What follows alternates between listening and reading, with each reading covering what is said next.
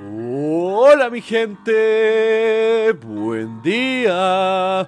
Bienvenidos a otro episodio de Mañanas con Leo. Soy su anfitrión, Leo. Jueves 9 de agosto. ¡Uh! Qué gran mañana para comenzar un día lleno de ánimos y energía por nuestro futuro, ¿no, mi gente? Estamos en el mejor de los tiempos de la humanidad y también en uno de los peores de la humanidad, de forma simultánea. ¿Por qué? Porque así es la realidad, compleja y rara.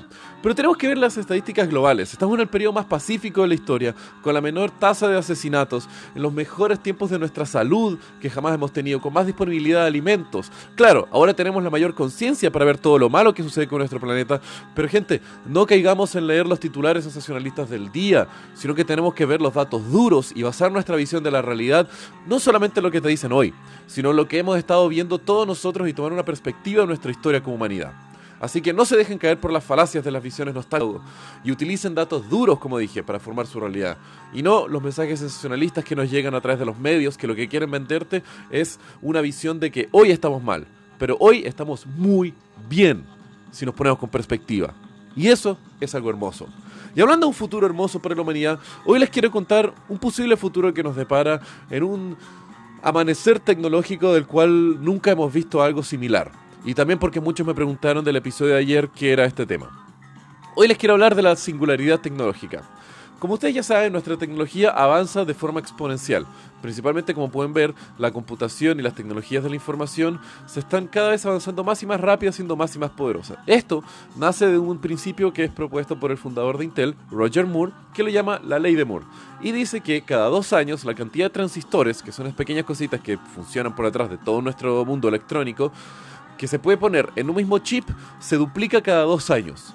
Entonces significa que cada dos años nuestros chips son el doble de poderosos y al mismo tiempo van disminuyendo en su costo por optimizaciones industriales. El tema fue que los últimos 30 años llevamos usando esa ley y tanto así que Roger Moore tuvo que actualizar la ley de la cantidad que estamos mejorando nuestra tecnología de dos años a 18 meses o un año y medio.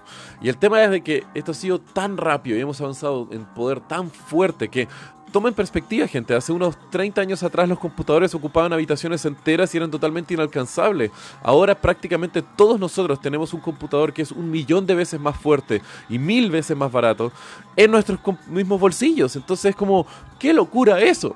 Y entonces con este avance exponencial que estamos viendo, ya ahora con un computador de aproximadamente mil dólares podemos replicar la capacidad computacional del cerebro de un insecto. Entonces, extrapolando esta información con este crecimiento tecnológico, poco tiempo pasaremos del, del, cerebro de un insecto al cerebro de un ratón. Después un poco más de tiempo posiblemente al cerebro de un animal más avanzado como un perro. Y eventualmente sabemos que vamos a llegar al nivel en el cual nuestros computadores van a tener la misma capacidad computacional que un cerebro humano. Y después de eso, posiblemente nuestros computadores tengan la misma capacidad computacional que todos los cerebros que la humanidad jamás ha existido. Porque la tecnología avanza de forma exponencial mientras que nuestros cerebros biológicos se mantienen en un estado y evolucionan a través de millones de años, mientras que nuestra tecnología avanza cada dos años. ¡Loco! Qué impresionante esa velocidad.